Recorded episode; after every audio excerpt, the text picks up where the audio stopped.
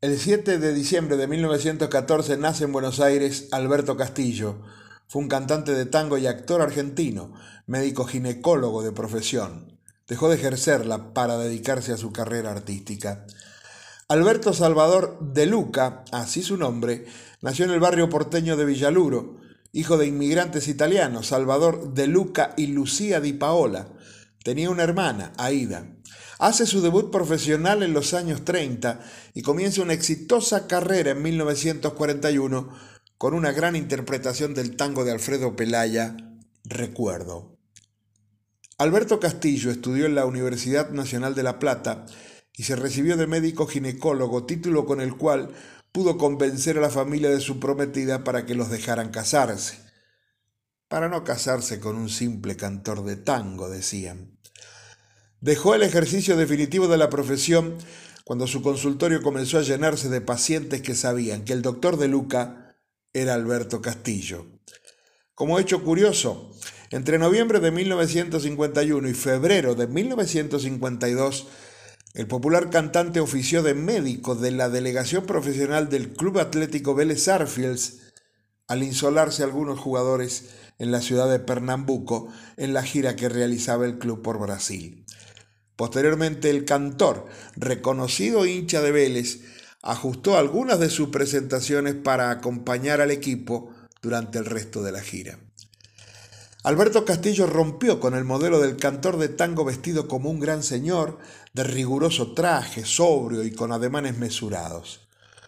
Con un estilo absolutamente original, con aspectos quizás vinculados al aire cachador u humorístico o arrabalero de Rosita Quiroga, Sofía Bozano, Tita Merelo, Castillo mostró su capacidad de interpretar temas de los más diversos merced a una voz con afinación perfecta, magistral en el uso de los matices y la media voz, que podía imprimir a su canto tanto la ternura o dramatismo que requerían algunos como el tono evocador o humorístico para otros. Se posesionaba del escenario desde que llegaba, mostrando su pañuelo cayendo desde el bolsillo derecho del saco cruzado, el cuello de su camisa desabrochado, la corbata floja, su modo de tomar el micrófono e inclinarlo hacia uno u otro lado, su derecha junto a la boca como si estuviera en la calle, sus ademanes y un modo muy especial de cantar proyectando las vocales. Su particular fraseo era lo que los bailarines necesitaban y apreciaban. Con su voz le ponía ritmo a los pies y él hacía con su garganta lo que otros hacían con el piano o los bandoneones. Se desvinculó de Tanturi en 1943 y comenzó como solista acompañado por excelentes músicos dirigidos sucesivamente por Emilio Balcarce, Eduardo Rovira, Enrique Alesio y Jorge Dragone.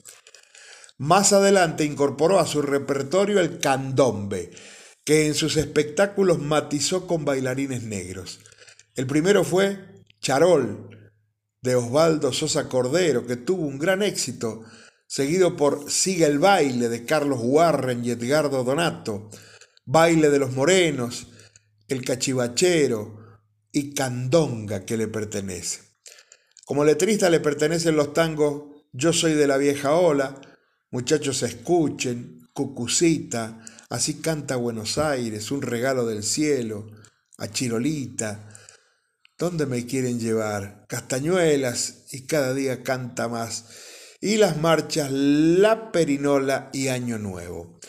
Desde 1946 Castillo aparece en muchas películas argentinas. Ejemplos de ellos son La Barra de la Esquina de 1950, donde hace una pareja amorosa con María Concepción César, y Buenos Aires, mi tierra querida, junto a la actriz Norma Jiménez en 1951. En la película Luna de Avellaneda, el personaje de Castillo es llamado de urgencia para ayudar en un parto durante una kermés en un club de barrio. En dicha película, el tema de cierre es Siga el baile, versionado por Jaime Ross.